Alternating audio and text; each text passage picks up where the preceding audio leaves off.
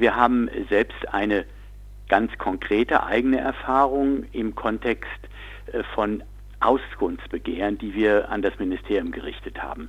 Transparency wollte Unterlagen und Informationen im Kontext des Dieselskandals äh, von dem Verkehrsministerium haben. Äh, unter anderem wollten wir wissen, ähm, wie es zu den Entscheidungen gekommen ist, dass von äh, dem Ministerium nicht gegen äh, die Firmen vorgegangen wurde, äh, die in den Dieselskandal verwickelt sind, wie es äh, dazu kam, dass man möglicherweise interne Vorlagen, die da waren, ähm, dass gegenüber jedem einzelnen Übertretung der Europanormen im Zusammenhang mit dem Dieselskandal eigentlich ein Bußgeld in Höhe von 5000 Euro hätte verhängt werden können und dass man das nicht getan hat warum das so war und ob es diese Vorlagen gibt.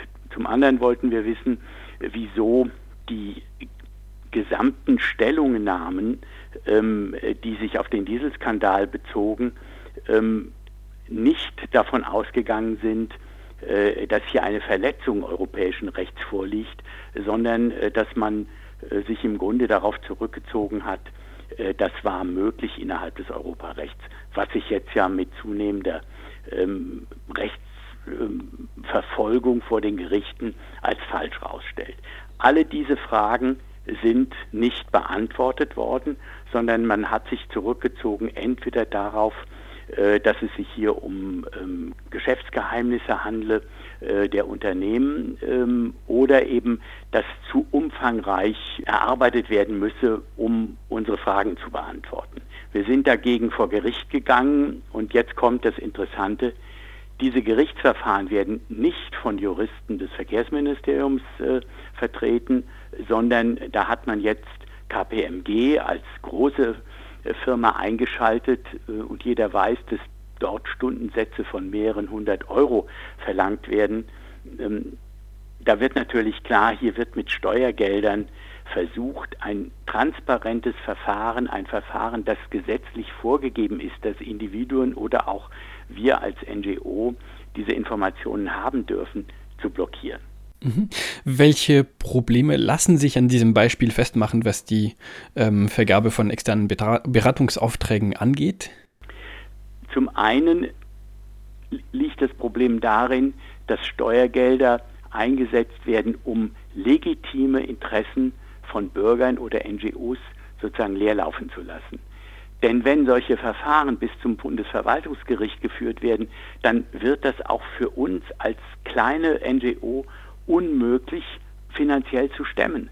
Wenn äh, diese Firmen, die da eingeschaltet werden, mit Beweisanträgen kommen, mit, äh, mit vielen Auflagen, die uns gemacht werden, dann werden wir auf Dauer diesen Prozess nicht durchführen können. Das ist die eine Seite. Die andere Seite ist, dass hier eine, ich sag mal, eine große Anwaltsfabrik, die KPMG ja auch darstellt, eingesetzt wird und damit Steuergelder verschwendet werden. Wenn man die Ministerien kennt, dann weiß man, es gibt zwei Gründe, das so zu machen. Entweder das Ministerium hat selbst keine entsprechenden Juristinnen und Juristen, ähm, die ein solches im Grunde einfaches Verfahren betreuen könnten. Ich gehe mal davon aus, dass das nicht so ist. Man macht es also, um entweder die eigene Position im Haus zu konterkarieren, indem man Dritte einschaltet. So stelle ich mir das unter anderem auch vor ähm, bei den Mautverfahren. Da ist es klar, dass es im Ministerium Stimmen gab, die gesagt haben, Leute, diese Mautverfahren verstoßen gegen Europarecht. Wenn man diese Stimmen nicht zur Geltung kommen lassen will, schaltet man Dritte von außen ein. Das muss nicht so sein, aber vieles spricht dafür, ich habe selbst ein Ministerium geleitet, dass so etwas der Hintergrund sein kann. In beiden Fällen ist damit aus meiner Sicht das Rechtsstaatsprinzip verletzt, weil einerseits entweder die Fachkräfte nicht vorgehalten werden, damit das Ministerium sich selber verteidigen kann, oder aber eben ganz bewusst zur Umgehung der eigenen Positionen Dritte eingeschaltet werden. Ich bin nicht der Meinung, dass man grundsätzlich im Ministerium nicht auch mal Rechtsrat und Beraterrat von außen einholen kann. Wenn das aber zum Standard wird bei im Grunde ganz normalen Verfahren, dann würde ich sagen, stimmt etwas nicht in der Organisation dieses Ministeriums. Sie haben ja schon angesprochen, Sie haben eigene Erfahrungen aus dem Inneren eines Ministeriums. Bis zu Ihrer Pensionierung 2014 waren Sie Ministerialdirektor im Landesministerium für Verkehr und Infrastruktur in Stuttgart. Ähm, was haben Sie dort festgestellt, was die Beratungspraxis in Ministerien angeht?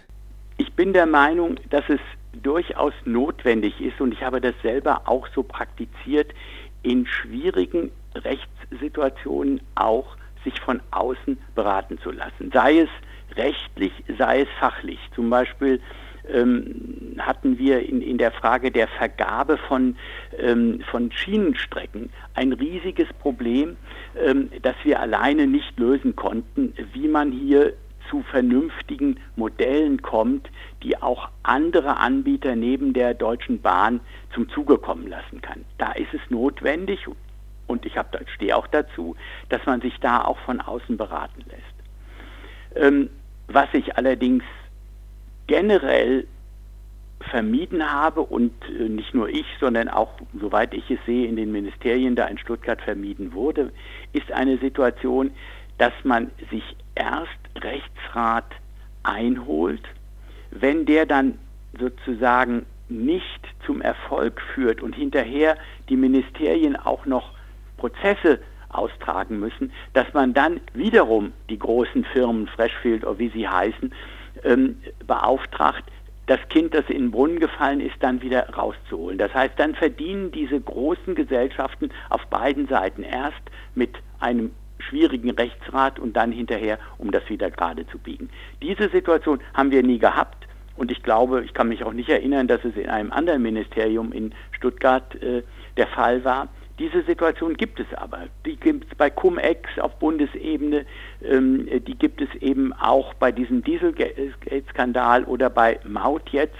Ähm, und da ist es ganz wichtig zu sagen, das sind aus Sicht von Transparency zumindest Zustände, die nicht gehen und die man auch abstellen müsste. Habe ich richtig verstanden? Ähm, die Ministerien lassen sich teilweise falsch beraten und dann von genau denselben Firmen, die sie falsch beraten haben, nochmal vor Gericht wegen dieser äh, Fehler vertreten. Ähm, sie lassen sich nicht bewusst falsch beraten, sie werden falsch beraten. Das ist bei zum Beispiel bei Cum-Ex so. Ich nehme mal an, dass es auch bei dem Maut äh, Verfahren, die Herrn Scheuer jetzt ja auf die Füße fallen und wo eventuell der Staat 500 Millionen Schadensersatz zahlen muss, dass dort auch Beratungen stattgefunden haben von außen. So, und wenn jetzt die Firmen dagegen klagen oder Unternehmen ähm, klagen, ähm, dann nimmt man nicht unbedingt die gleiche Firma, die gleiche Beratungsfirma, sondern eine andere der großen, die bekannt sind. Das sind die, die Big Five, im, also KPMG, ähm, PwC und wie sie alle heißen, äh, ähm, Deloitte und so weiter. Oder eben reine Anwaltsfirmen wie Freshfield, die dann hinterher wieder die Kohlen aus dem Feuer holen müssen. Das ist nicht so, dass es die gleiche sind, aber man kann ja sagen, über Kreuz. Nicht? Also erst lässt man sich beraten von KPMG und hinterher wird Freshfields oder PwC oder wer auch immer beauftragt, äh, diesen Prozess äh, dann für, die, für das Ministerium zu führen. Und jeweils verdienen diese großen Kanzleien ähm, oder großen Beratungsunternehmen Unsummen, die nicht nötig gewesen wären. In Ihrer Pressemitteilung steht auch, ähm, fatal ist, dass es sich bei den beauftragten Anwaltskanzleien um Großunternehmen mit horrenden Preisen handelt, das haben wir schon angesprochen, ähm, die in aller Regel gleichzeitig als Lobbyisten tätig sind. Können Sie vielleicht erläutern, inwiefern es eine problematische Verstrickung von Lobbyismus und Expertise gibt bei diesem Rückgriff auf externe Beratungsfirmen? Diese großen Beratungsfirmen sind ja häufig auch tätig für sagen wir mal, Interessen, die zum Beispiel ähm, die, die Automobilfirmen vertreten. Und dort werden dann Expertisen angefordert und auch geschrieben, die sozusagen im Lobbyismus im Sinne von, von Lobbyistentätigkeiten an die Ministerien herangetragen werden. Und das ist das Fatale. Spreche jetzt mal aus dem Nähkästchen. Da ging es um eine große Geschichte und eine Sache, die anhängig ist, auch wieder im Kontext mit dem Verkehrsministerium, wo dann gesagt, wo, wo ein, ein Gutachten in dem Fall von PwC vorlag, es geht um den Stuttgarter Bahnhof, ähm, dass man in einer ganz bestimmten Weise vorgehen müsse und das Ministerium, das Bundesverkehrsministerium dann sagt, ja, gegen ein solches Gutachten kann ich mich doch kaum wehren. Und deswegen Dinge auch im Aufsichtsrat der Bahn abgesegnet wurden mit dem Hintergrund eines solchen Gutachtens. Und da finde ich in der Tat, da vermischt sich Lobbyismus mit finanziellen Interessen, nämlich etwas Bestimmtes durchzusetzen. Und äh, das sind Dinge, die viel stärker und viel transparenter aufgeklärt werden müssten. Braucht es denn mehr Gesetze zur öffentlichen Vergabepraxis? Nein, es braucht viel mehr Anerkennung der Notwendigkeit von Transparenz. Das heißt also, die bisher das Informationsfreiheitsgesetz und das äh, Umweltinformationsgesetz, die wir ja haben als äh, Gesetze, um, um ähm, Transparenz durchzuführen, die müssten geschärft werden und sie müssten vor allem angewandt werden. Die Ministerien, viele Ministerien, besonders im, im äh, Bundesverkehrsministerium, den nachgeordneten Behörden, Kraftfahrtbundesamt, die beschäftigen sich doch hauptsächlich damit, wie man berechtigte Auskunftsansprüche von Bürgerinnen und Bürgern und NGOs abwehren kann. Das heißt also, es, es, muss ein kulturelles Umdenken stattfinden und wenn das von selber nicht kommt, müssen die Gesetze so verschärft werden, dass es nicht mehr geht, dass man einfach Dinge ablehnt und dann über Jahre prozessiert und sagt, na, zum Glück entweder hinterher haben wir gewonnen ähm, oder haben verloren, aber nach vielen Jahren interessiert das ja keinen mehr. Also da muss, es müsste, wenn in dem Bereich ähm, viel schärfere Gesetze äh, die die Auskunftsansprüche ähm, der Bürgerinnen und Bürger und auch der NGOs ähm, äh, stärker werden lassen kommen. Und es muss aber vor allem, das sage ich jetzt mal als ehemaliger äh, Chef eines, eines Ministeriums, ein Umdenken stattfinden, das nicht heißt, oh Gott, jetzt kommt wieder der Bürger mit so lästigen Auskunftsansprüchen oder NGOs, sondern eine ganz klare Direktive, das ist berechtigt und wir legen es offen. Und da mangelt sicherlich auch an dem politischen Willen.